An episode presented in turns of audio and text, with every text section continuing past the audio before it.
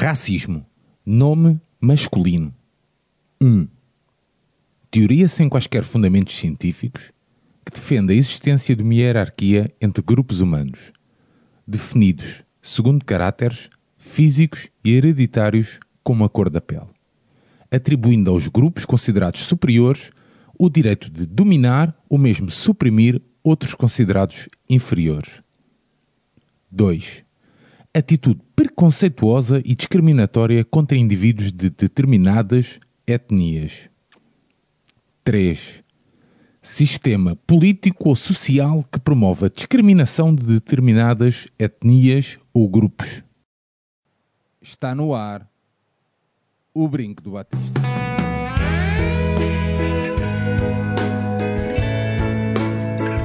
Que viva o Vitor Batista!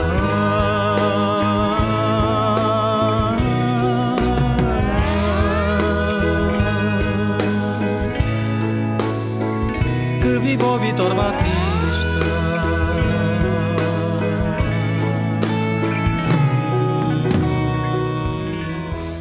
Bem-vindos a este quinto episódio do dossiê especial sobre racismo em Portugal e no mundo do Brinco do Batista.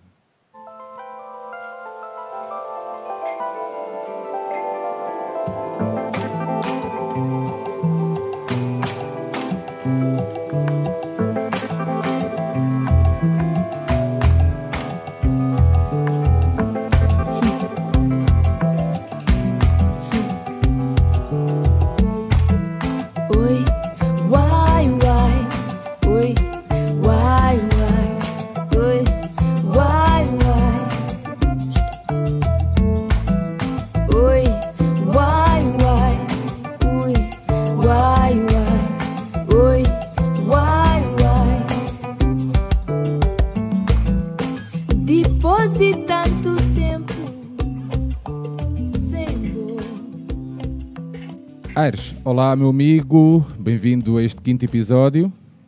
Olá, boa noite. Olá, boa noite a todos. Boa Espero noite. que estejam a gozar bem as férias. João Tibério, olá meu amigo, bem-vindo. Olá. Tudo bem? Tudo bem aos dois? Está tudo Tudo bem. bem, convidado? Tudo bem. O nosso convidado deste quinto episódio o Ivo Costa, nasceu nas Caldas da Rainha e é músico profissional. Estudou com Vicky, Francisco Fernandes, André Sousa Machado, Alexandre Frazão e Jorge Lee. E ainda no Hot Club de Portugal, com Henri Sousa. Tem colaborado com artistas diversos no panorama nacional, uh, musical nacional, incluindo Culip Noise, Caixo Dré Funk Connection, Carmen Souza e muitos outros. Toca regularmente com Sara Tavares, Carminho e Cuca Roseta. Está também reunido com os percussionistas DJ Riot, Rui Pité, também de ascendência goesa, e Kim Albergaria, no projeto Bateu Matou. É proprietário e produtor no estúdio Pimenta Preta. Ivo, olá, amigo, bem-vindo e obrigado por teres aceitado o nosso tudo bem? convite. Está tudo bem? Obrigado também pelo vosso convite. Espero, espero ter alguma coisa relevante para dizer Ah. aos vossos ouvintes. Terás, terás com certeza.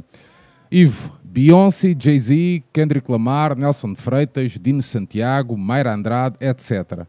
Internacionalmente e em Portugal, os grandes nomes da música parecem mostrar que nesta área o racismo é menos notório. É mesmo assim? A maior representatividade é um bom sinal? Ah, eu, eu acho que sim, até porque nas artes em geral e, na- e a, e a música não é, não é diferente nisso. Em geral, ah, as pessoas das artes têm uma mentalidade diferente, não é, daquilo que é o resto da nossa sociedade, infelizmente. Ah, e há sempre uma abertura diferente ah, para isso. E, e- e- em Lisboa vivemos muito aquilo que o próprio Dino, como, como falaram aqui, fala muito e o branco nesta nova Lisboa, ou o que é que é esse conceito, ah, o que é que isso quer dizer. Eu acho que é um bocadinho ah, esta Lisboa, esta Lisboa de fusão ah, das culturas que nós trazemos, acima de tudo, das nossas ex-colónias se calhar noutras zonas do nosso país isso não se nota tanto, mas em Lisboa isso nota-se e alguns artistas que vocês falam aqui eh, são fruto dessa, dessa fusão eh, cultural eh, que eu acho fixe, ou seja, assim como os franceses antes de nós conseguiram integrar de várias formas uh, a música foi só uma delas, mas de várias formas, as pessoas que vinham das ex-colónias. E em Lisboa, em particular em Lisboa, eu acho que uh, uh, conseguiu-se fazer isso de uma forma interessante e cada vez mais notória.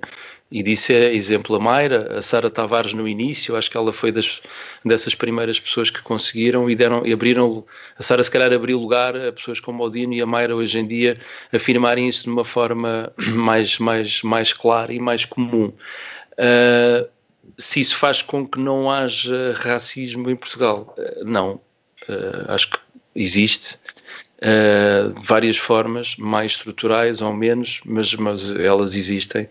Uh, ou seja, não sei se responde à vossa questão ou não, se estou a ser objetivo na vossa pergunta. Mas... Será que engana um pouco a conversa quando uh, os negacionistas dizem não, mas até temos não sei quantas figuras importantes, não podem enganar as contas?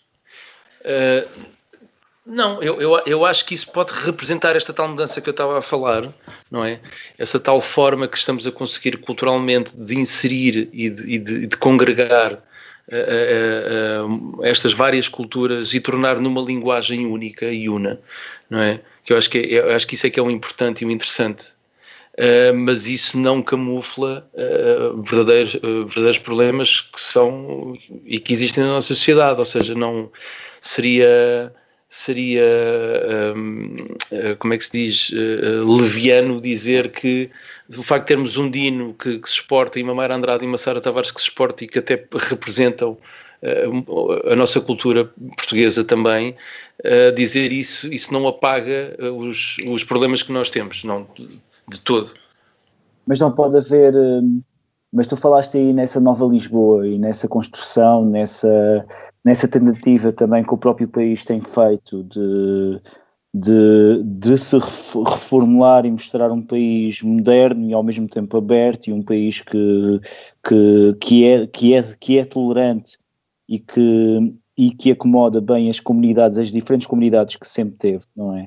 Uhum. Uh, mas não será isso uma, uma construção, ou seja, uh, eu, eu aqui recuo ao episódio que já lançamos, que é o primeiro episódio do Carlos Pereira e do Ayrton Monteiro, em que, uhum. em que ele claramente tem uma, tem uma opinião um pouco mais, uh, pá, não vou dizer radical, mas uma opinião uhum. mais dada, a qual eles consideram que essa, que essa construção, esse, essa nova Lisboa, é uma, é uma recriação de algo que ainda não existe e que pode vir, vir a existir, não é? Uhum. Uh, que ao mesmo tempo acaba por branquear um pouco, e o termo que eu estou aqui a usar até, até é branquear, mas... Uhum. Tem um duplo sentido aqui, sim. duplo sentido até, é verdade, mas, mas acaba por branquear muito, muitos daqueles problemas que ainda, que ainda existem. Não achas que pode haver uma... Uh, ou seja, não temos que possa haver um, uma espécie de florear, digamos assim, um, debaixo deste discurso positivo e deste discurso todo integrador uh, que leva a que, se, a que não se fale dos reais problemas ou não? E, e qual uh, o papel eu, eu, da música? Eu, ou seja, eu percebo a vossa questão, mas eu, eu, não acho que elas estejam relacionadas de uma forma assim tão direta, na minha opinião. Ou seja, eu acho que aparecerem artistas como estes, estes que nós já falámos, uh, uh, é uma consequência de uma de uma Lisboa, não falando em Portugal em geral, estou a ser um bocadinho mais particular, se calhar conheço melhor e, e eu acho que em Lisboa é que existe mais essa essa essa, essa mistura, exato. Um, eu, eu acho que é uma consequência uh, das ex-colónias e daquilo que foi a nossa revolução e daquilo que foi a nossa história com os descobrimentos. Uh, não, não acho que depois isso seja, uh, não, não acho que isso depois seja usado como propaganda para tentar disfarçar seja o que for. Eu, eu não acho que elas, as duas coisas estão diretamente relacionadas. Sim, sim. Ok. Ivo, uh, World Music Music, a música do mundo, é uma forma de colocarmos as minorias no panorama musical sem roubar espaço branco no pop, rock, etc? Um, sim, quer dizer, eu, eu acho que é aquilo que a gente chama a cota de mercado, não é?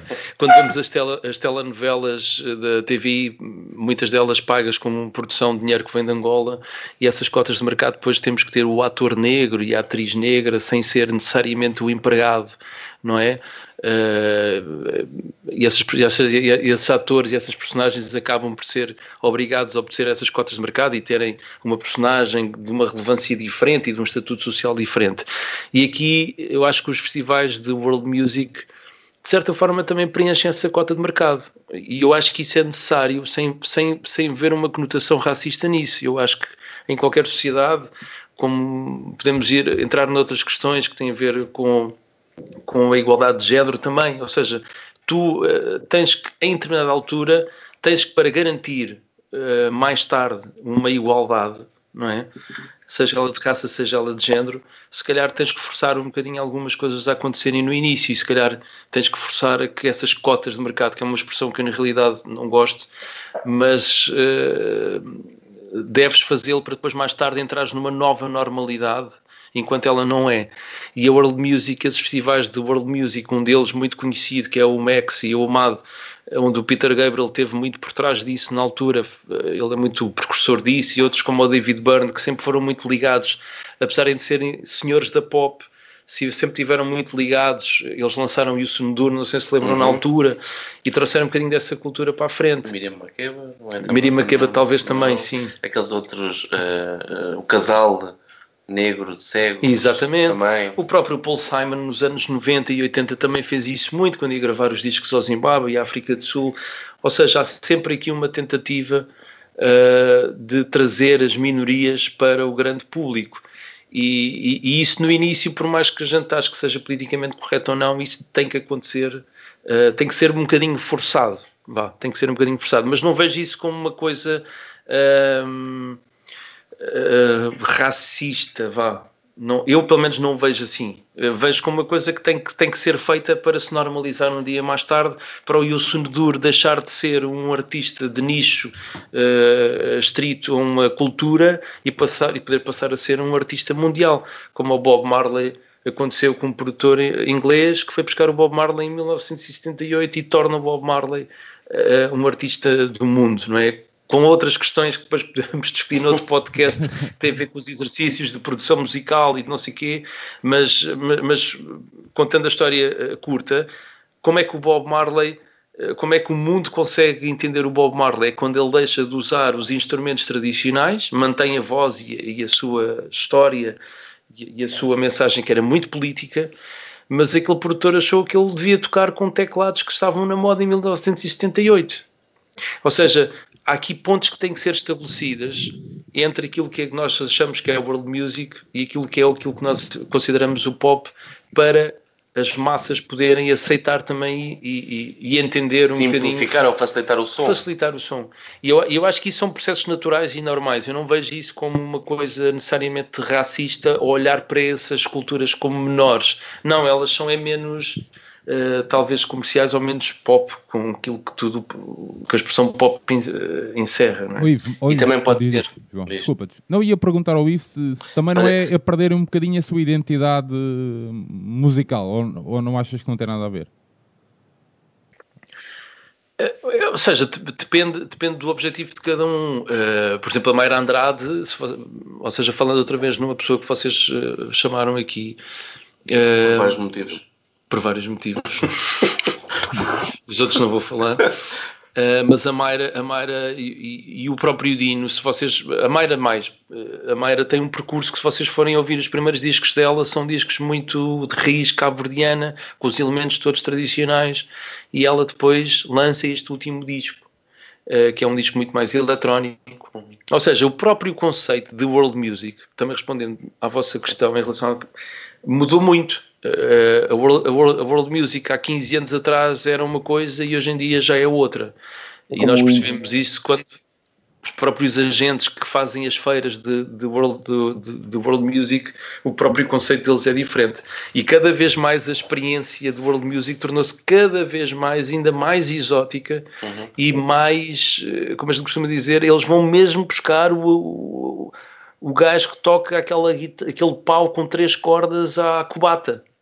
Pois. Cada vez mais a, a world music é isto. Há 15 anos atrás a Sara Tavares era world music. Hoje em dia a Sara Tavares é super pop já para eles. Para um, para um holandês, não é? Para um alemão que são, que são os povos que mais consomem a dita world music, não é? Querem a tal experiência exótica sem sair do seu sofá. Com- é? Essa exótica não, um- não tem um peso um pouco negativo. Talvez, com certeza, não é? é É, lá está, eu, Com a cena do branco, surpreende-me, eh, canta É um para mim, faz. É um bocadinho. E, e obviamente que nestes meios existe exploração. E eu sei que existe exploração. Eu, eh, eu conheci os, os Konono, sabem que são os Sim. Konono num- number 9 ou number 7, não sei. O Pedro Coconão dos Batida, que também seria uma pessoa muito interessante para vocês falarem neste, neste podcast sobre, sobre esta temática. Eh, ele dizia-me, pá, estes desgraçados são exploradíssimos por um agente em França, aquilo, eles basicamente foram buscar uma família que são os Conono e, e de repente meteu-se aqui um package à volta deles com um produtor francês e eles vão fazer turnés a ganharem misérias, a dormirem 15 pessoas em dois quartos. Pois. Pois. Ou seja, a, wor- que- a world music também é isso, e nesse sentido, vocês, a, a vossa.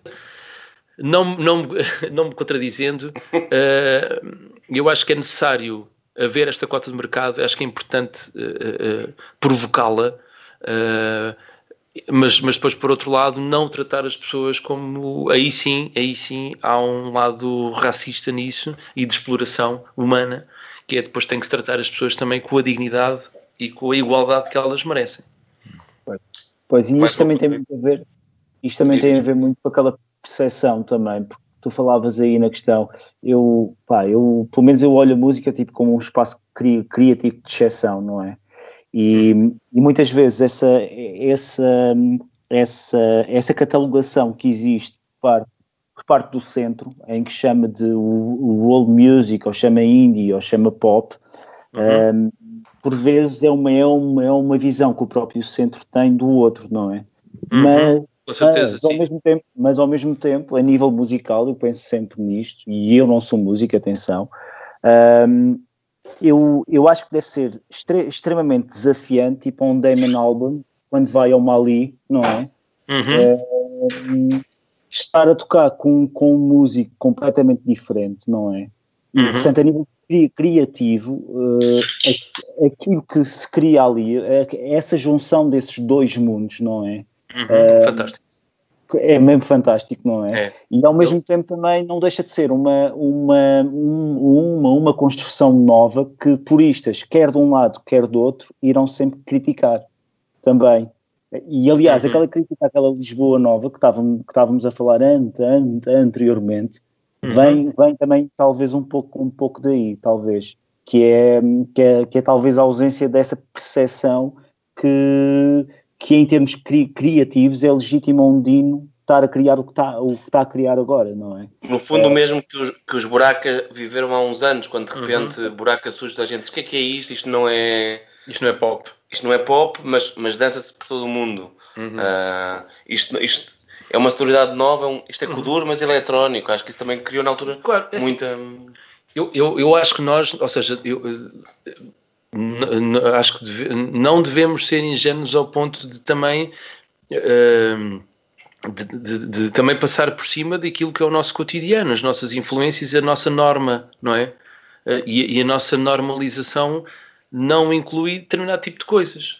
E se calhar em Portugal não era norma um, um artista como o Dino ser um artista pop porque não, não faz parte da nossa raiz cultural e isso também tem que ser respeitado. Isso não, também não pode ser visto como racista, ok? Eh, Cada país tem as suas, ou seja, também podíamos dizer que os africanos eram racistas por não ouvirem rock ou heavy metal, não é? Ou seja, não é uma questão, se, se, se virmos ao contrário, ou seja, tem a ver com a própria cultura daquele povo e depois da forma como tu aceitas novas influências ou as rejeitas, aí é que está o ponto-chave. Está. Ok? Eu acho que tem mais a ver com isso, porque na África do Sul não se ouve, não se ouve heavy metal, não é? Sim. Ou no Botsuana ninguém ouve Rolling Stones, se calhar. Eh, e depois, ou seja, mas a tua pergunta não deixa de ser, não deixa de ser pertinente, se, se é, que eu, se é que eu entendi o- algum sentido dela, que é, eu, eu conheço músicos que são eh, músicos eh, instrumentais. Por exemplo, há um, há um grande baixista, é considerado um dos melhores baixistas do momento no mundo, que é um, é um, é um gajo da Costa, da Costa do Marfim que se chama Richard Bonan. Já tocou com os maiores do jazz, com o Pat Matini, com uma data de gente. E ele é sempre visto no mundo inteiro como um instrumentista de fusão, de jazz, eh, ou seja, de um nicho. Mas ele, quando chega aos Camarões, ele tem uma multidão no aeroporto. Ele tem 100 mil pessoas no aeroporto à espera dele. Ou seja, Porque eh, triunfou lá fora? Diz? Porque triunfou lá fora ou porque continua a manter? Porque triunfou lá fora. Ele é, um, ele é um herói. Ele é um herói na terra dele. E as letras que ele canta, que para nós são world music, lá Sim, são canções pop. E, Ok, e isso, isso tu estavas a dizer é uma grande verdade. A nossa percepção do nosso centro é uma coisa e, e a do outro será outra. Para nós é a world music, para o outro é pop. Sim, sim. Ok? Mas eu aceito isso como questões culturais de raiz de cada país, de cada região, de cada zona. Isso, eu acho isso normal. Uh, como os indianos têm as ragas e têm a cultura pop deles é uma coisa completamente diferente da nossa. Sim. E isso a gente tem que aceitar e não pode ver, uh, uh, ou seja, Embora haja uma, os- uma Nós- homogeneização mundial, e é verdade que a cultura americana ou anglo-saxónica uh, secou um pouco tudo com o um resto. pouco tudo o resto. Sim. Hegemónica, hegemónica. Sim, não um sim. Exatamente. Essa normativa que foi criada, não é? Nós, eh, quer dizer, percebeu-se que os filmes, a música americana era a maior propaganda que eles tinham. E a verdade é que nós fomos influenciados sobre isso. Claro, depois também há se calhar uma outra explicação que é a própria, e tu saberás melhor do que eu, quando produtor, a própria música ser mais simples, mais. Depurada. Sim, não é? Acaba por facilitar esse também ter se tornado ehm, tão conhecida e reconhecida mundialmente. A música pop é muito mais simples do que se calhar pens- pensavas numa das entre- entrevistas em que falas sobre hum, música indiana Uhum. que não ainda não trabalhaste e não estudaste o suficiente porque é mesmo muito complexa. E porque também não é minha na realidade, porque eu, apesar de ter ascendência inglesa, eu sou português. Eu sou culturalmente português. Eu nasci nas escolas da rainha, não é? Quer dizer, eu, eu- o meu contacto com a música indiana é nula. Eu cresci a ouvir músicos afro-americanos anglo-saxónicos. Uhum. O meu ídolo musical é o Stevie Wonder. Isso está muito longe da música indiana. Ou seja, porque eu sou a prova de que podes ter uma ascendência X, sangue puro de não sei de onde, os teus pais serem daqui, mas socialmente a minha integração é portuguesa. Ou seja, eu não posso ser. E podes dizer, é pá, mas tu estás a negar as tuas origens, isso é, raci isto é, isso é elitista ou sectarista da tua parte, é quase racista. Não, eu não tenho aquilo, eu sou português. Não foste lá? Eu não fui lá, eu sentiste nunca fui lá da na terra, vida. nunca sentiste Nada, a comeste- eu, Sim, eu sim, não sim. ouvi aquela música, eu não consumi aquilo. Ou seja, dizer que em Portugal não se ouve música indiana, uh, o povo português é racista. Não. Aquilo é world music? É. Para nós é world music, porque é uma música exótica e estranha, fora da nossa normativa. E nesse sentido, eu não acho que a world music, respondendo agora de forma definitiva à questão, não é uma questão, não o vejo na sua essência como uma questão de não, isto é menor, eh, isto é- não, não vejo racismo nisso, nem, nem, nem, nem eh, ser condescendente com uma, com uma situação. Agora, depois dentro há determinadas ramificações dentro da world music, tem a ver depois com a forma como alguns artistas, alguns músicos são explorados, aí é outra questão, sim, mas eh, será uma, sub- uma, uma, uma, uma, uma sub- será uma, uma consequência disto. Não, Ivo, ahm, no futebol, por norma, encontramos expressões como jogador explosivo, magia do futebol africano. Ahm, também ouves coisas como vocês também têm todos muito ritmo por natureza? claro, claro que sim, obviamente. E, e eu tiro proveito disso. Desse proveito? e, epá, e eu digo-vos uma coisa: eu já toquei com músicos africanos sem noção de ritmo nenhuma, meu. Eu disse como é que este gajo não tem ritmo, meu. Epá, e eu assumo isto aqui, eu assumo isto aqui, ele é meu amigo, ele sabe, eu vou dizer isto. O Calaf dos Buraca Ah, não tem ritmo.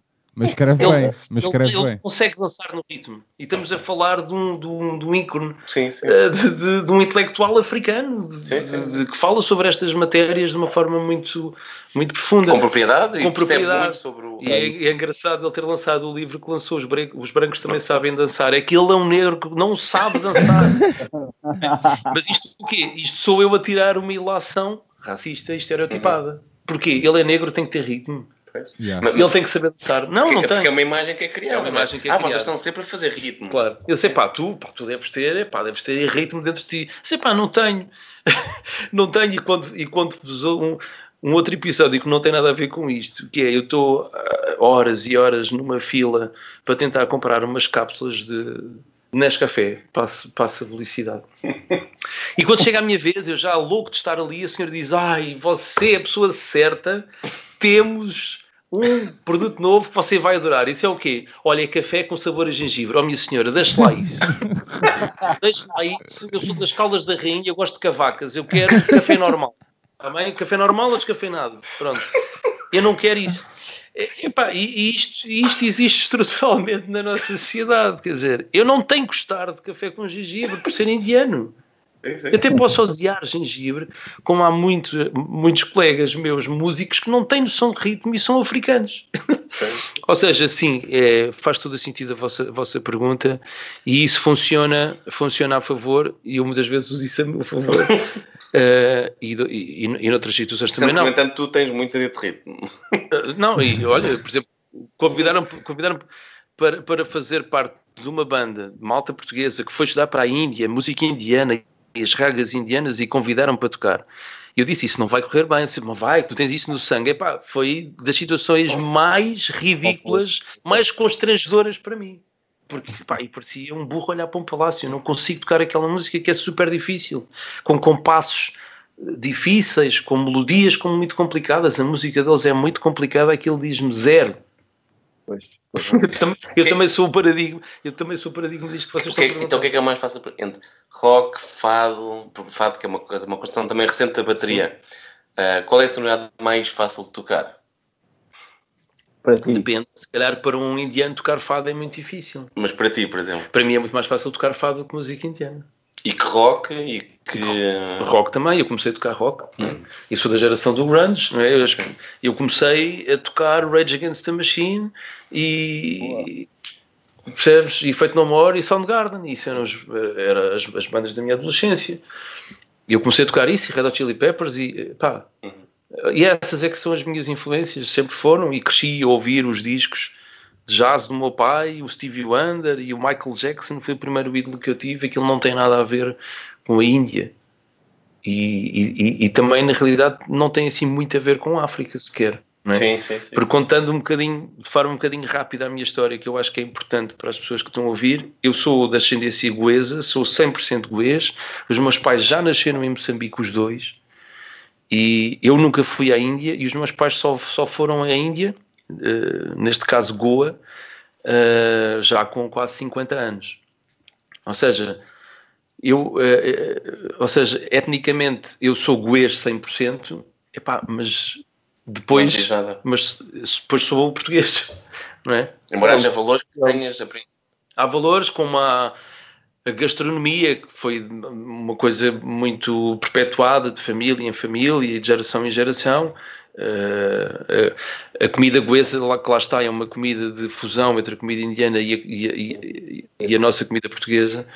Foi das poucas coisas que foram perpetuadas ao longo destas gerações. Uh, e depois há uma, outras datas, há outras questões também, que se calhar vocês vão me perguntar mais à frente, que têm a ver com esta condição de ser goês e não indiano.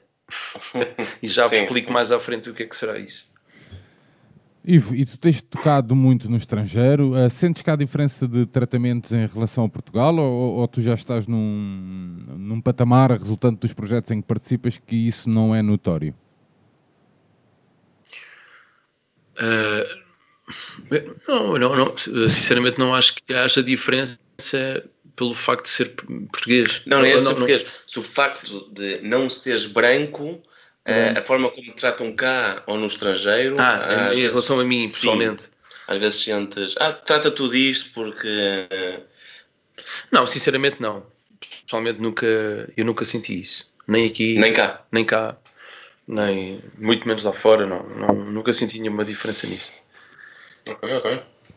Não, isso leva- isso leva-nos até já à próxima pergunta, porque é como é que se deve combater um raci- o racismo? Ou, ou o que é que tu fazes se um colega te perguntar, mas tu és negro, é? Eh, E, e sentires que estás a ser discriminado? Um colega ou uma colega que te pergunte oh, Ivo, tu afinal black. tu és black? Porque já, já lhe perguntaram isto. Oh, Ivo, tu és black. Já te perguntaram disse, isto, "Não, Ivo? Já, mas eh, num, num contexto de meio, meio, meio de graça. Ah, É sempre, é sempre, Ivo. É sempre, não é? Para mim.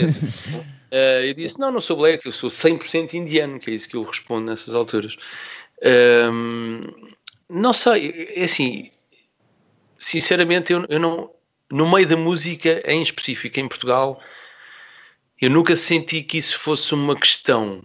Eh, nunca senti que o racismo eh, fosse uma questão, fosse uma coisa muito, muito presente, tirando no início, quando comecei, em 95, 96, mas era feita sobre a forma de falso elogio, que é, é pá, tu deves ter muito ritmo, como vocês falaram há bocado, não é? E eu sempre vi isso como um elogio bacoco, se calhar, e ficava todo, todo inchado com isso, e se calhar Não usei isso em- também a meu favor, talvez, não sei. Mas eh, porque de facto eu tinha essa qualidade, mas, mas, mas eu tinha essa qualidade do ritmo, eh, perdoem-me a minha presunção, mas em 1996, quando eu comecei a tocar, não havia esta cultura de música afro-americana. Uhum. Eh, ou seja, eu ia para os bares, eu comecei a tocar covers nos bares, e aquilo que se tocava nos bares era Joe Cocker, eh, Tina Turner, tínhamos muito ainda a geração dos Guitar Heroes, do Gonçalo Pereira, eh, que pá, pronto, vinha daquela cena do shred, do glam rock do- dos anos 80 ainda. Havia muito essa cultura e eu nunca me identifiquei muito com isso. Eu na altura já ouvia com o Lip Noise, que na altura também era uma pedrada no char, como era a Sara Tavares. Era uma cultura desta nova Lisboa. Eu usei essa expressão que é, que é, que é do Dini e do Branco, mas eh, na realidade eu não acho que é mais um aproveitamento comercial de uma situação do que, do que uma expressão eh, que contém todos os valores necessários nela, ok? O Carlos, Eh, o Carlos diz no episódio, que na realidade não temos uma nova Lisboa Sim, sim, não. quando ao final do dia as coisas são iguais. O, Claro. o branco nessa discoteca africana, mas depois volta para telheiras. Exatamente. E o outro exatamente. volta para o bairro. Exatamente, exatamente. Essa nova Lisboa, eh, mais uma vez, não me contradizendo com aquilo que disse na vossa primeira questão, eh, quer dizer, é um, acima de tudo, é uma expressão comercial e de propaganda também para o outro lado, não é? Pronto. Mas eh, como é que se deve combater o racismo na música? Eu, eu acho que na música é mais fácil por aquilo que eu, que eu, que eu vos disse, que eu acho que é. eh, Ô, Ivo, tudo o que desculpa, está antes- às artes Deixa-me deixa-me só quebrar o teu raciocínio para te perguntar.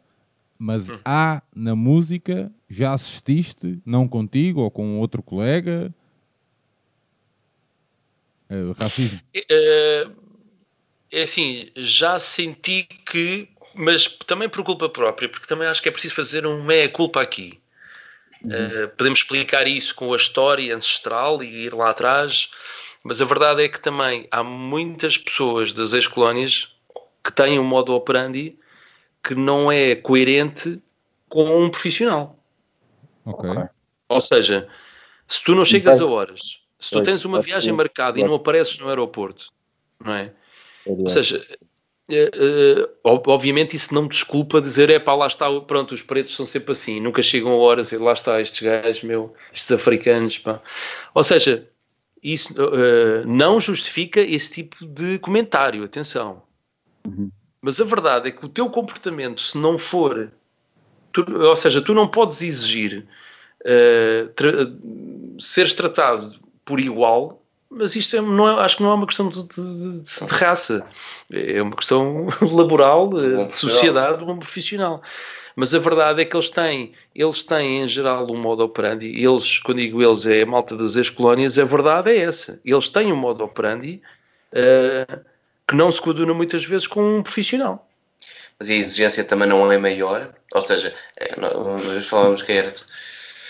Tá, Os olhos estão mais atentos e tens de ser muito melhor do que, do que um branco. Percebo a tua questão e eu cresci com essa questão. Porque o meu pai educou muito dessa forma, com coisas estúpidas e mínimas, mas dizia: Tu não podes nunca falhar. Tu nunca podes falhar. Se fores brincar, eu lembro de ser miúdo, va- vamos todos brincar, vamos passar uma tarde em casa do amigo, não sei aonde. Ele disse: Olha, mas quando fores a casa de banho, certifica-se- se- certifica-te que ela fica mesmo limpa. Ok. Eu disse: Mas porquê, papá? Porque se aquela, se- porque se aquela casa banho, se aquela sanita ficar pingada ou ficar suja, ou a água for para o chão, a culpa vai ser sempre tua, filho. Mesmo que não tenhas sido tu. E eu nunca percebia porquê. Ou seja, isto é o meu pai tentar me defender de um racismo estrutural que existe, não é? Ahm, E eu cresci um bocado aí, não é? Ah, vamos ao médico, vamos vestir bem. Vamos viajar. Os meus filhos têm que ir bem, bem vestidos. Eu nunca percebi porquê. Hoje em dia percebo. Ah, ou seja, mas não acho que seja o caso aqui. A malta não aparece no aeroporto. Pois. A malta não chega a horas, a malta não tira as canções para o ensaio. Não há o risco, mas não há o risco de estares a extrapolar uma pequena porção de pessoas que podem não ser tão profissionais e, hum, e, esse- e essa situação estar eh, tipo ser um rótulo que, está- que- que possa estar a ser colado ou, ou é uma situação pronto, é uma Não, situação seja, geral Eu, eu acho que é uma situação pontual, mas depois quem se quer aproveitar disso para generalizar É. o faz. E isso é que é o, é o perigo disto. Mas o problema é que tu tens, se calhar, num, num grupo de 100 pessoas, há 10 que se comportam dessa maneira, é o suficiente para queimares toda também. uma. Rótulo sim. Eu e o João há bocado falávamos sobre as claques, não é? À tarde, não é?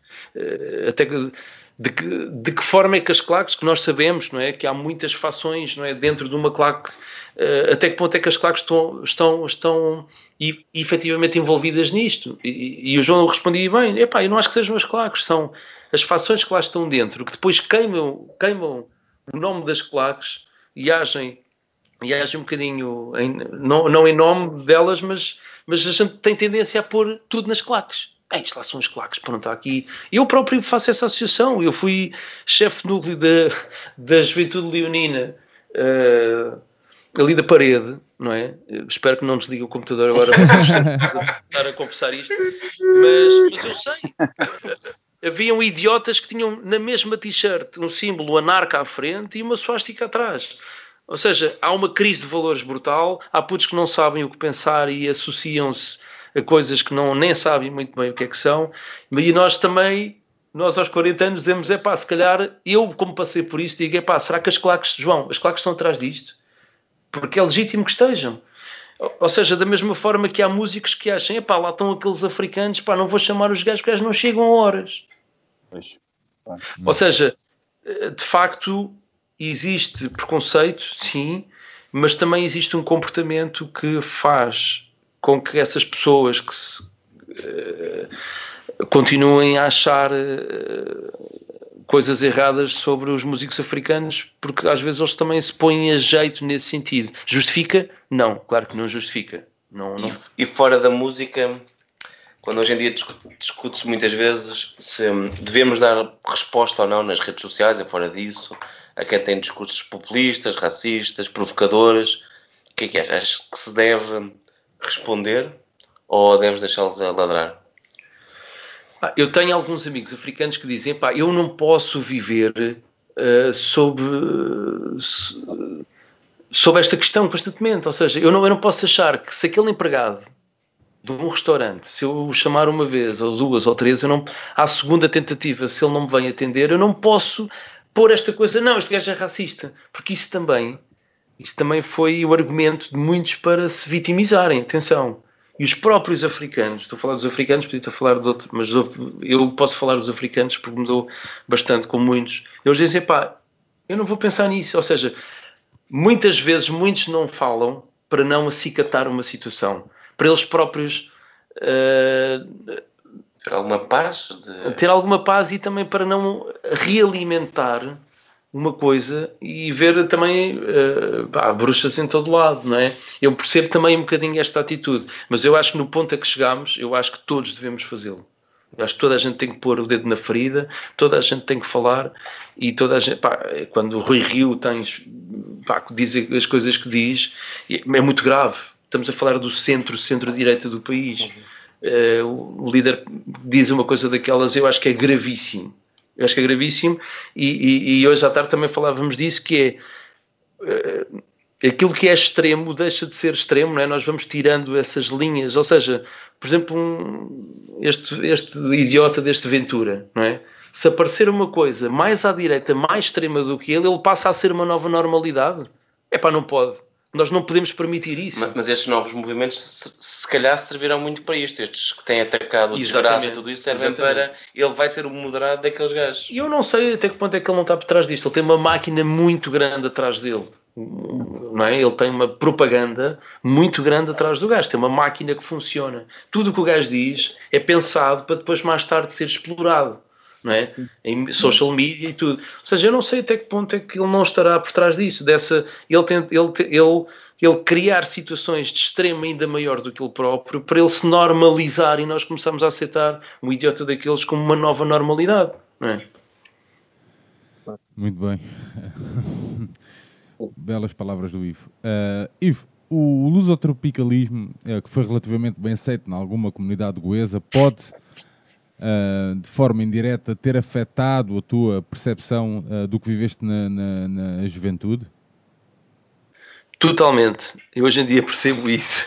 E pronto, há bocado deixei umas aspas ali, não é? Eu sou goês e não sou indiano, não é? Essa expressão na qual eu cresci hum, explica um bocadinho isto, que é hum, essa propaganda que foi criada uh, pelo Estado português, é? De que nós não somos como os ingleses, nós não somos como os holandeses, que não sei o quê, nós até nos integramos, não é? Há até alguns mulatinhos, não é? Na nossa, nas nossas colónias. E, e os goeses são paradigmáticos nisto, porque os goeses sempre foram pessoas de grande orgulho em serem católicos, ou seja, indianos católicos, indianos sob a influência dos portugueses. Uh, pegando aqui em alguns pontos atrás sobre tocar lá fora, World Music, eu fui fazer um concerto com Sara Tavares em, em 2001 no, no Zimbábue. Por acaso é a terra onde a minha avó materna nasceu. E no fim veio o embaixador de Portugal ter comigo e dizer: pá, o Ivo, eh, muito prazer, pá. Queria lhe dizer que aqui a nossa embaixada, 97% das pessoas que trabalham na embaixada portuguesa do Zimbábue são goeses. Epá, e é incrível a forma como eles, já mesmo gerações eh, mais segunda, filhos de segunda e terceira geração, continuam a ter um orgulho muito grande em terem esta ascendência católica e portuguesa e falam português e trabalham na embaixada. Epá, e é realmente incrível. Isto, isto, isto eh, mostra, não, não sei o que é que isto demonstra, mas eu de facto cresci com essa Uh, com essa descul desculpabilização daquilo que foi o colonialismo português na Índia, que é a história é contada de, uma forma até um bocado elitista.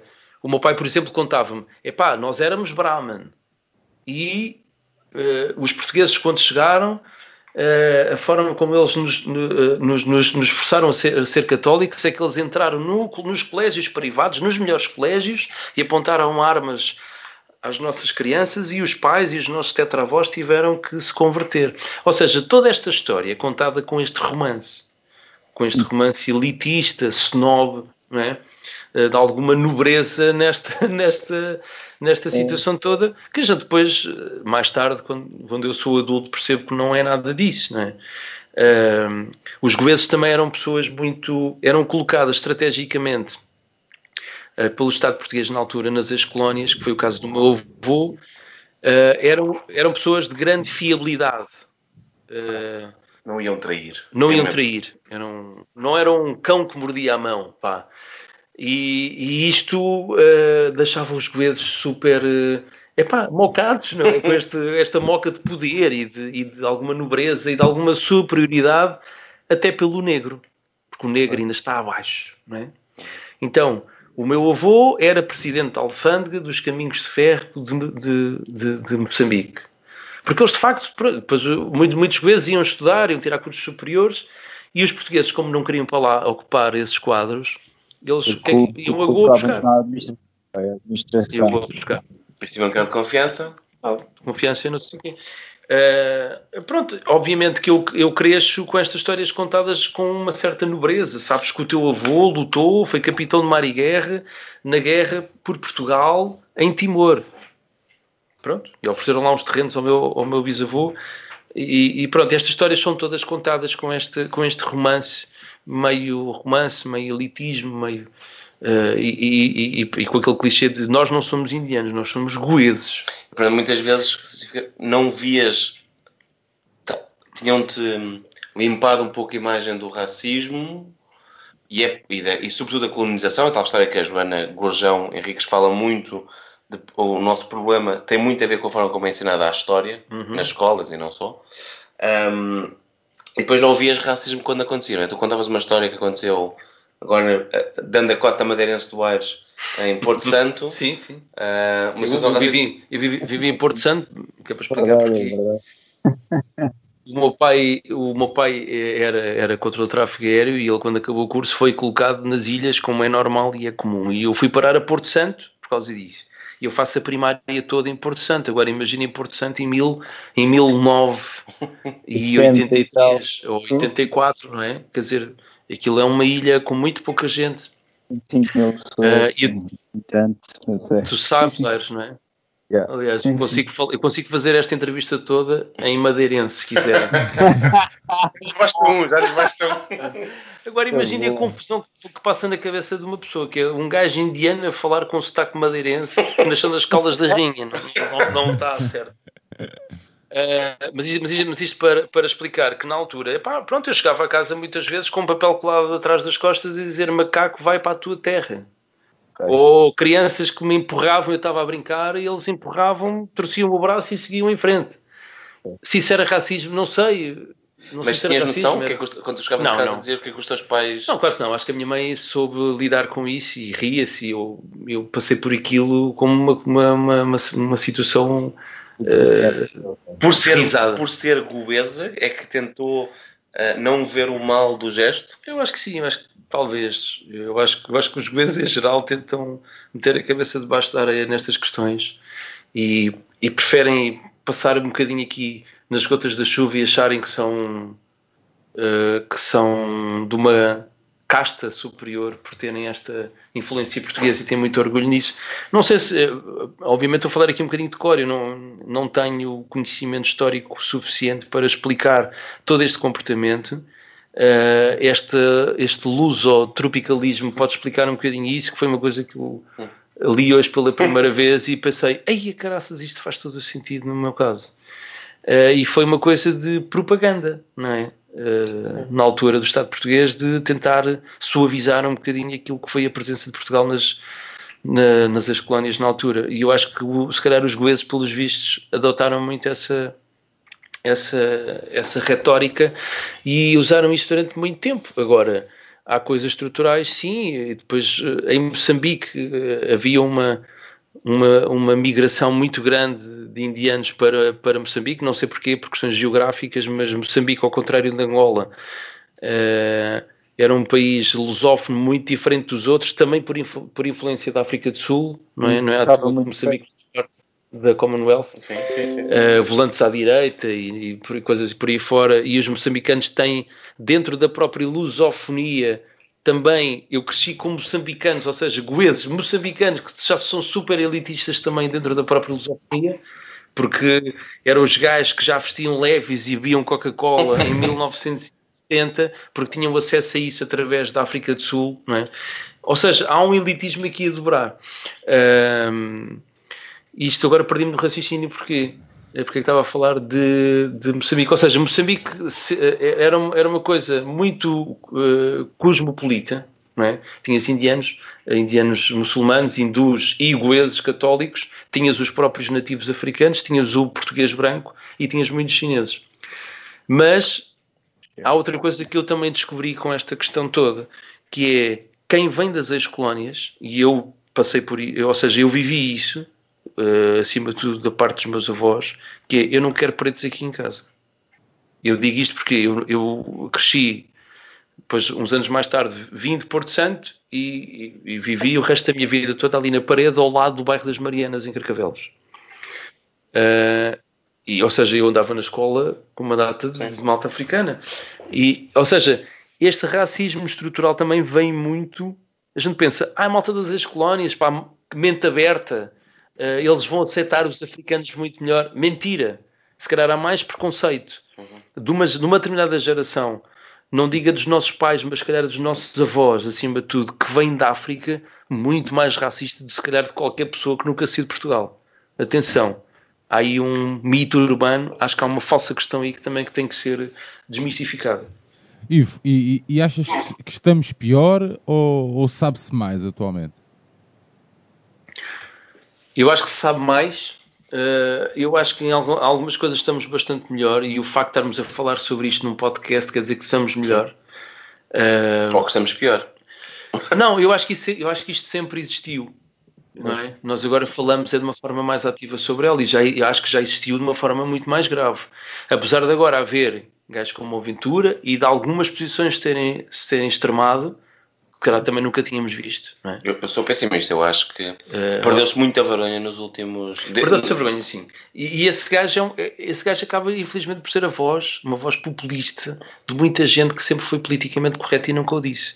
E agora eh, aproveita-se um bocadinho disto para também eh, extrapolar um bocadinho alguns, algumas questões que tinha internas que nunca, nunca teve possibilidade de o fazer. Porque, Tipo alguns Diz. fantasmas, não é? Extrapolar alguns fantasmas, porque muita gente tinha muita gente tinha alguns fantasmas e, e então escudava-se nesse politicamente correto que falas. E eu creio Sim. que o, o Sim, facto, sim. o facto de haver uma normalização deste discurso apenas e está comprovado. Tu, vi- tu viste isto na altura do Brexit em Inglaterra, o número de casos de discri- discriminação racial, o número de abusos eh, disparou. Uhum. E aqui, e, aqui, e aqui em Portugal, nas últimas duas semanas, tiveste aquela questão do SOS ra- racismo, que, hum, que às tantas, o ano passado, esta situação não seria possível. Hum, e é Uhum. por, isso que, é por isso que é tão perigoso esta normalização deste discurso, e é tão Uhum. perigoso essa, é, essa normalização quando é feita por pessoas, tipo como o Rui Rio, conforme aqui já disseste, ou mesmo o Albuquerque, que é o presidente do Governo Regional da Madeira também, Uhum. ah, e isso acaba por ser um pouco perigoso, não é? Pronto. Mas, eu- mas eu também concordo contigo. Eu creio, eu creio que a percepção, eu creio que há mais percepção, ou seja, não acho que haja mais ou menos, acho é que há uma, ma- uma, maior, uma, uma maior consciencialização para esta questão e o foco está mais neste tema agora. Ainda, ainda que seja de uma, de uma forma incipiente, eu acho, porque ainda estamos num, num patamar muito, muito inicial, porque muita gente só se deu conta que Portugal era um país racista hoje, ou- hoje ou recentemente, nos últimos meses. é? Uhum. Uhum. E, e, porque lá está, era um, era um pouco, e regressando aqui também outra vez ao episódio do Carlos e do, e do, e do Ayrton, é tudo muito giro quando as pessoas tipo, estão no palco, tipo, estão na pista do, do, do beleza e tal, etc, etc, mas depois tu tens uma, uma política de porta em que não deixa entrar todo, todo, toda a gente e, e talvez eh, seja um pouco discri- discriminatória, não é? Um, eu até pegava neste, tipo, nesta analogia um, e, e talvez nós agora tipo, estamos a dar conta que existe o palco ou a pista de dança no, no Beleza e, e só agora é que Uhum. descobrimos que existe uma porta e que, e que muita gente nem sequer consegue entrar. Uh, portanto, mas eu acabei por, por interromper o teu argumento, eu faço sempre isto, eu peço imensa desculpa. Não, não fizeste bem. Não, fizeste bem. Eu, eh, estava estava a ouvir e estava aqui a pensar noutras questões eh, também que há bocado não tinha não tinha não tinha não tinha falado ainda e, e tem a ver com esta questão ou seja com esta falsa questão de a gente viver há muito tempo com Portugal ser um país racista ou não eu acho que sempre fomos eu acho é que eh, nós habituámos a uma norma de um discurso que ah, isto não é racismo eu dou-vos aqui um exemplo uma amiga que não vou dizer quem é para, só para defender a sua privacidade mas é uma pessoa conhecida eh, de origem cabo-verdiana que entra num táxi e este tipo de conversa é que é perigoso. Só que nós antigamente aceitávamos este tipo de conversa e hoje em dia não aceitamos. Acho que a grande diferença é essa. E a conversa é esta, que é Ah, então menina é de onde? Disse, ah, eu sou ali, da Amadora. Não, está bem, mas eh, ah, os meus pais, os meus pais são de Cabo Verde. Ah, de Cabo Verde de onde? De que ilha? "Ah, são de São Vicente. Ai, a São Vicente. Eu tive, andei lá na guerra. Aí aquelas mulatinhas de olhos verdes. Minha Nossa Senhora, minha menina. Este, este discurso, este discurso é racista. Claro que, Misógino, tudo. Esta casa. claro que é, é sexista, é, é tudo, é misógino. Ou seja, é, está tudo errado. Mas a verdade é que eu confesso, eu, Ivo, com 42 anos, nunca só hoje em dia também é que comecei a estar mais atento a estas questões. Ou seja, nós. Eh, isto está pior, eu não, sei, eu não acho que esteja pior, nós, eu, acho que, eu acho que estamos a mais atentos Mas conscientes. mais conscientes e eu, eu hoje em dia não permito um discurso destes e eu com 16 anos permitia e achava aceitável. Ah, lá está a ser o táxi. Ele é tão engraçado, até está a ser querido, porque ele, ele na realidade aquele discurso é para, para tentar arranjar um ponto de ligação com aquela pessoa que está ali no táxi com ele naquele momento. Isto é, é, é a visão romântica e errada disto e, da, e de uma aceitação que não, não devia acontecer. E eu acho que acima de tudo nós agora olhamos para um discurso destes e, e ficamos enojados, não é? Mas eu próprio também há uns anos atrás não ficava, porque não estava desperto para isso, não estava consciencializado disso. Eh, ou seja, estamos pior. Em algum- algumas coisas, de facto, estamos pior, não é? Quando temos um, um Ventura eh, numa, numa, numa bancada parlamentar, estamos pior, sim. Eh, mas acho que acima de tudo se sabe mais. Eu acho que sabe- sabe-se mais e temos outra consciência e eu falo por mim. Muito bem, meninos, eh, estamos aqui a chegar ao final do, então, do nosso episódio, última ronda de perguntas, Ares. Uh, eu tinha uma, por acaso, e aqui era um pouco relacionado com, o- com o Ventura e com a música. O que é que Hum. achaste do o que é que achaste do Olavo Bilac uh, ter, uh, tipo, ter atuado num, num comício em Leiria do Chega e o que é que Uhum. achaste depois de, depois de tipo, toda aquela aquela aquela voragem mediática que ocorreu após, após saber-se Uhum. isso, não é? após aquela foto Uh, Uhum. O que é que achaste daquele pedido de desculpas que ele, que ele fez? Olha, eh, sinceramente eu não ouvi o pedido de desculpas, eu não sei. Não, O pedido de desculpas, ele, ele explica que os músicos estão a passar muito mal Uhum. e que não tinha noção pudesse haver um aproveitamento político daquilo tudo. Embora tenha tirado a foto, não tinha noção e, e que e reitera que ele, pelo historial dele, ah, pelo que ele é, nunca estaria numa coisa do Chega Uhum. dando apoio ao partido. Uhum.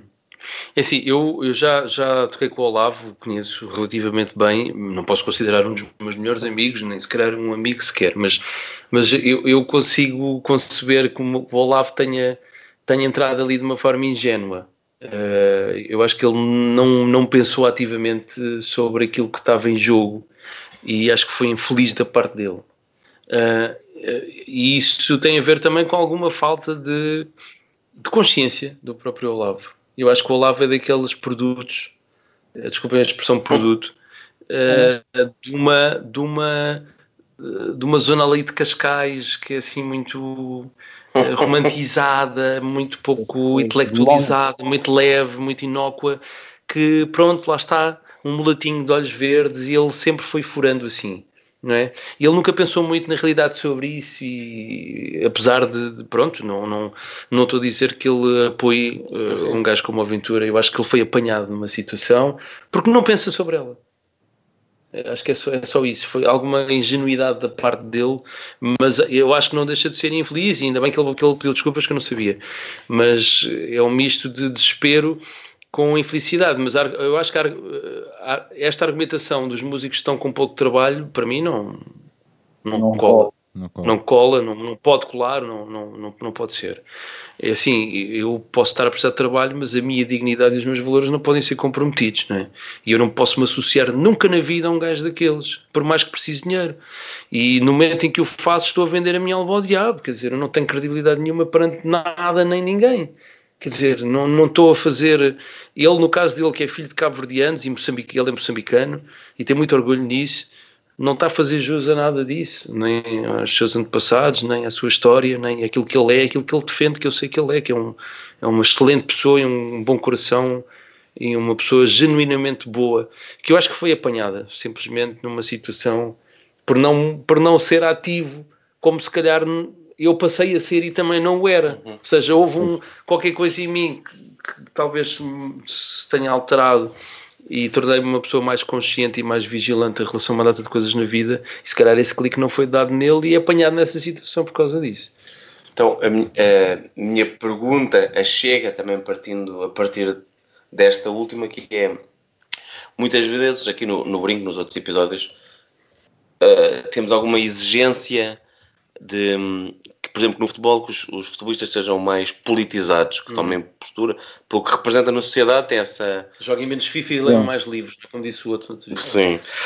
Um, e eu também sinto que músicos e, e figuras da cultura também têm um pouco essa obrigação. Muitas vezes quando são referências. Uhum. Um, como, como, como a nossa Ministra da Cultura, por exemplo. Como, essa é mais drinks.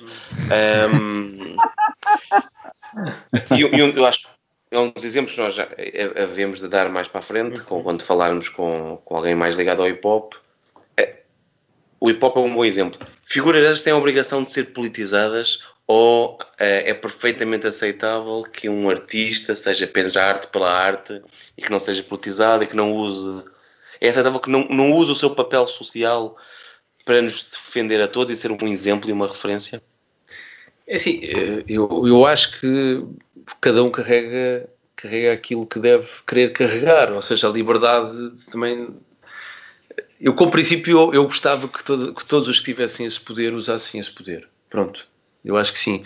Por outro lado, tem que respeitar que quem não o queira fazer também está a respeitar a sua própria liberdade, não é? Eh, e, e não se quer expor dessa forma, ou não, quer, não se quer politizar e não quer misturar as águas, mas eu acho isso, na realidade, eu acho isso um, um bocado estranho e eu, eu acho que eu acho que deviam fazer, tento compreender que não o façam e quero respeitar isso, mas eu na realidade eu acho que deviam fazer. Isso na América tem, tem, tem acontecido, eu sigo no Instagram alguns, alguns músicos e artistas Uh, depois disto tudo que se passou nos Estados Unidos, eles, eles agradecem muito uns aos outros. Thank you for, thank you for this, thank you for posting this, não é? Obrigado por falares nisto e, e pronto. Uns estavam à espera, outros não estavam. Sem, sem ser uma coisa apenas de imagem. sim, sim, sentida. sim, sentida. Tudo, pá, E haja, acho mas que- quero- eu acho que houve pouco. Eu acho que devia ter havido mais. Eu acho que, eu acho que eh, as pessoas, ou seja, sim, eu acho que devia, devia ter havido mais. sim. Sendo, sendo objetivo, sim. Principalmente as pessoas que têm, têm voz e têm legitimidade para se terem sentido atingidas deviam ter falado mais. Pelo menos que eu saiba. Eu, atenção, eu sou um info escolhido. Vocês estão, se calhar toda a gente falou muito, eu acho que não falou. Mas, eh, sei lá, tens muitos gajos, o Prof Jam, o outro, o, o outro o gajo do hip hop, o- não, não me lembro do nome. Qual? Ah, Velha guarda, uns valetes não, não, vida, não, mas... os novos. O Valete, olha, o Valete, que tem tantas bandeiras na mão, não vi nada. Uhum. Tu viste? Se calhar disse, não sei. Pouco, pouco. Se calhar Aliás, isso, não sei. aliás, o mais interessante nisso, assim, muito provocador, é falaram até mais do Black Lives muito Black Lives sobre a Matter América do que aqui. do que cá. Yeah. Ah, Pá, não sim. sei. eh, Eu gostava mais que o Gueto tivesse falado mais. O Sam, Sam the Kid, se calhar, o próprio IC, que apesar de, pronto, de se ter, eh, ter já, já estar um bocadinho longe eh, da sua origem, eh, acho que tem muito poder e podiam falar disso de uma forma mais assertiva. Eu acho que Uhum. sim. O Carlão, sei lá, não sei, se calhar devia-se falar mais sobre isso, de uma forma mais clara. Uh, eu mais depressa ouço o Diogo Faro a fazer textos grandes sobre isso e muito bem, do que vejo as próprias pessoas que se podiam sentir Mas, mas ele é um, um branco, não há problema em que sejam os brancos a tomar o lugar. de Se calhar eu, eu, de certa forma percebo. Diz? Não, não, não, é essa questão que o Tibério estava a dizer, porque há também muitas críticas que há, que há a questão de estas temáticas hoje em dia são, são, por vezes, só são levadas em conta se forem, forem ditas pela boca de um, de um branco e não, Sim, e não, e não, das pessoas, não das pessoas que estão realmente a sofrer esta discri- discriminação. Um, Sim, eles, eles calhar acham que a sua, que a sua palavra não, não, vai ter, não vai ser tida muito em conta e, e preferem deixar isso para outro que tenha mais credibilidade junto dos seus pares. Não é? E se lá estou eu do gueto outra vez a falar nisto, se calhar, olha, não vou dizer nada que nem vale a pena, já ando a falar nisto há tanto tempo, não é? Se calhar e nesta altura não se E chegaram a própria percepção também, a própria percepção também que há, porque muito mais, é, é muito mais provável levarem em linha de conta o que é dito pelo branco do que Uhum. levarem em linha de conta o que é dito por alguém que vem, que vem, que vem do gueto e às tantas tipo, vai levar com a, com a boca do lá está este gajo, tipo, vem aqui do gueto e está aqui a tentar tipo, pá, está aqui a tentar mudar as coisas aqui à bruta ou algo assim do género. É, Uhum. Dá muito essa percepção também e, e aconselho que a malta ouça, portanto, o primeiro episódio que a gente fez neste dossiê, em que o Carlos, eh, e bem, o Carlos Pereira e o Ayrton falam muito bem dessa situação. Uhum. Aires, já que estás com, as, com o microfone na mão, avança então para, avança então para as tuas considerações finais, amigo. Uh, sim, uh, chegamos aqui ao quinto episódio deste, deste dossiê, deste nosso dossiê uh, sobre racismo. Um, e, e foi uma honra termos aqui um, um, um digno representante de, um, de uma com, com- comunidade sobre, tipo, sobre a qual não se, não se fala muito, é verdade. Uh, porque é muito low, low profile e, e é muito interessante a, a- a própria opinião que o IFO teceu sobre, tipo, tipo, sobre essa comunidade, não é? Um, era também importante, e eu também concordo aqui com o Ivo, quando o Ivo diz que, que hum, os próprios artistas e o meio artístico mus- musical talvez tivesse que ter uma, uma, uma palavra mais forte e mais vincada sobre todos os estão, que estão agora a acontecer, não é? Ou que têm Uhum. a acontecer. Eu também não sei, a minha dúvida aqui, e é uma, é uma opinião minha, talvez, talvez o próprio sistema, e, e, e, e, isto aqui levaria-nos tipo àquela conversa de, de, de promotores, etc, etc, talvez os próprios eh, se estejam a proteger, e eu quero sempre acreditar que sim, devido a, a não quererem eh, sofrer algum tipo de, re- de re- de represália, Represália. etc. E Sim, sim, também quero acreditar que seja isso, mas quero acreditar que seja isso, embora também deixa-me um pouco triste porque, porque a música tem essa capacidade de nos, de nos levar e de nos despertar eh, certas emoções, não é? E os músicos, eh, tipo ao bem e para o mal, são, tipo, são grandes role, role, role plays, não é? Tipo, são Uhum. role players, e, ou role models neste caso, e, e eu creio que deviam de exercer muito mais essa função. Muito obrigado, Ivo, pela tua, obrigado tenho- eu pelo convite. ok? Mesmo. Uh, tipo, vai treinando no teu madeirense, o teu madeirense das caldas. Ó, seu espelha! Queres uma espelha? João, avança então para as tuas considerações, amigo. Hum, pronto, para- mim, é, naturalmente, é, é muito especial ter o, o, o Ivo ah, aqui. E é especial porque, hum, porque estamos a, a fazer este dossiê ah, que sentimos mais necessário do que nunca, onde procuramos a representatividade possível nas áreas que abordamos, ou seja, tivemos cultura, ah, humor, ah, jornalismo, ah, vida do bairro, um, um especial que nos leva num- numa noite ao bairro. Ah, eu e o Ares acabámos a noite num bairro, ah, no bairro Terras da, da Costa, ahm, onde conhecemos e temos falado com pessoas incríveis. E, hum, e, e queremos acreditar que isto serve de algo. ah, e o Sérgio muitas vezes tem algum problema lidar com os números e, no sentido de se isto vai chegar a alguém ou não, quem é que vai estar, quantas pessoas é que vão estar do outro lado. Mesmo que os números muitas vezes sejam positivos. Eu acho que esta luta, e pegando nas palavras de um dos nossos convidados, tem que ser homem a homem. Ah, temos que lutar contra o racismo, pessoa a pessoa, com estes programas, com outras conversas, com no teu trabalho, não fechando a porta porque a pessoa tem outra cor, tem outro, outra história, ahm, com informação, com conhecimento, com menos ódio, mais amor.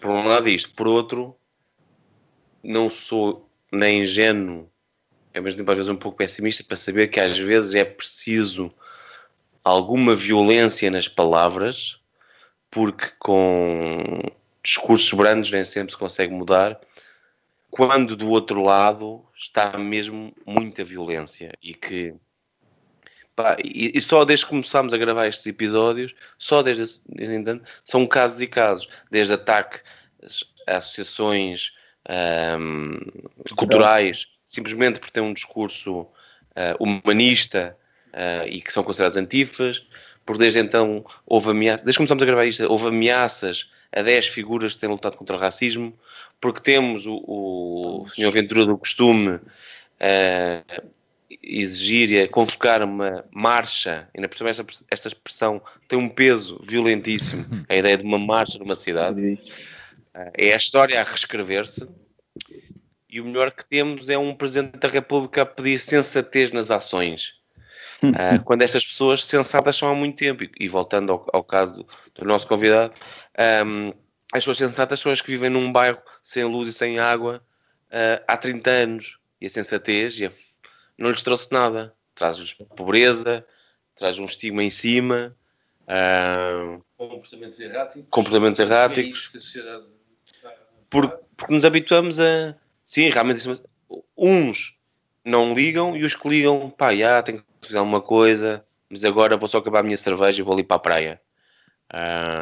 E quando, hoje falávamos no, no terceiro capítulo dos da Weasel, já na altura se falava toda a gente critica toda a gente, já se falava de, hum, do, do difícil que é as pessoas fazerem algo e cada um faz o, o, o que pode. Nós aqui decidimos convocar, convidar primeiro duas, três, quatro, cinco pessoas, irmos convidando pessoas para falarem das suas experiências e para que pelo menos vamos chegando a pessoas e contando histórias.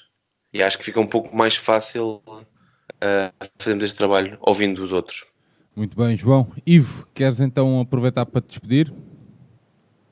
Olha, muito obrigado pelo convite. pá. Eh, para mim também é especial, também pelo, não só para vocês, também pelo João, e a gente fala disto muitas vezes e fiquei muito lisonjeado também de vocês me terem convidado para poder falar sobre isto, que para mim também, na realidade, é um bocado uma catarse, não é? Porque eh, eu, eu como, como nota final, eu acho que isto, na minha opinião, é sempre eh, este clichê, esta frase feita de Portugal ser um sítio de, de brandos costumes, eh, joga, joga em muitas coisas a nosso favor, mas também muito mal nestas, não é? A gente, há bocado, à tarde, falávamos sobre os franceses dão-nos lições de civismo e de associativismo brutal eh, e das classes que é. E em Portugal ainda não há muito isso, e, e- isso é sempre visto não só da parte dos próprios lesados e, e- e visados nesta questão do racismo, mas nos outros que também têm poder e podiam falar disto de forma mais descomplexada não o fazem, porque realmente é um assunto muito delicado para se falar em Portugal ainda.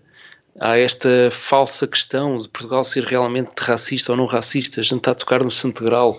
Há aqui uma data de feridas que não foram ainda saradas do colonialismo, do 25 de Abril, da Revolução, de tudo o que foi feito, desses países também das ex-colónias, nós temos uma relação de meio culpa, meio não é que coisas assim muito mal todas resolvidas, porque a história também na verdade é recente, não é? Da mesma forma que a gente também não pode pedir um comportamento super democrático dos próprios países que deixámos e abandonámos, porque são países com democracias muito recentes, pá, que ficaram completamente estruturadas, eh, independências mal feitas, eh, pronto, com todas as questões que isso que isso traz. Uh, mas eu acho que esta, eu acho que é, é mesmo importante e relevante vocês, como outros, falarem sobre isto de uma forma aberta e franca, porque eu acho que isto é uma psicoterapia uh, feita de uma forma num grupo muito grande. Uh, mas é uma terapia de grupo que eu acho que é muito importante de ser feita. A mim faz-me bem, pessoalmente, falar sobre, sobre isto e poder partilhar uh, as minha, a minha experiência. Pronto, vale, vale o que vale, mas obrigado também a vocês por isso, porque isso também me ajuda a exorcizar, eu acho que uma data de coisas que estão pré-definidas em que não é suposto falarmos sobre isto. Muito bem. Eu acho importante falarmos sobre isto, e ainda bem que vocês o fazem, obrigado também por fazerem. Muito bem, João Ares, uh, mais um, um, belo episódio uh, com o Ivo. Ivo, muito obrigado mesmo por teres um, aceito o nosso convite para aqui numa noite que espero de, que, esteja, que estejam a ser boas essas férias. Mais uma noite aí que estás aí com o João. Uh... Muito bom. Ninguém merece. Mal sabem vocês. Mal sabem. Já sabem que o Brinco do Batista está disponível em todos os agregadores de podcast e faz parte da plataforma Benfica Independente. Nós voltamos em breve. Fiquem do lado certo da luta. Estamos aí uh, para o que der e vier. Um abraço e até breve. Samba, mambo, corumba, tua mama e a minha na tua. Balanceie, yeah. balançaia, swinga para lá, swinga para cá, yeah. balanceie, yeah. balançaia, Maria José, swing no pé se não chega para lá.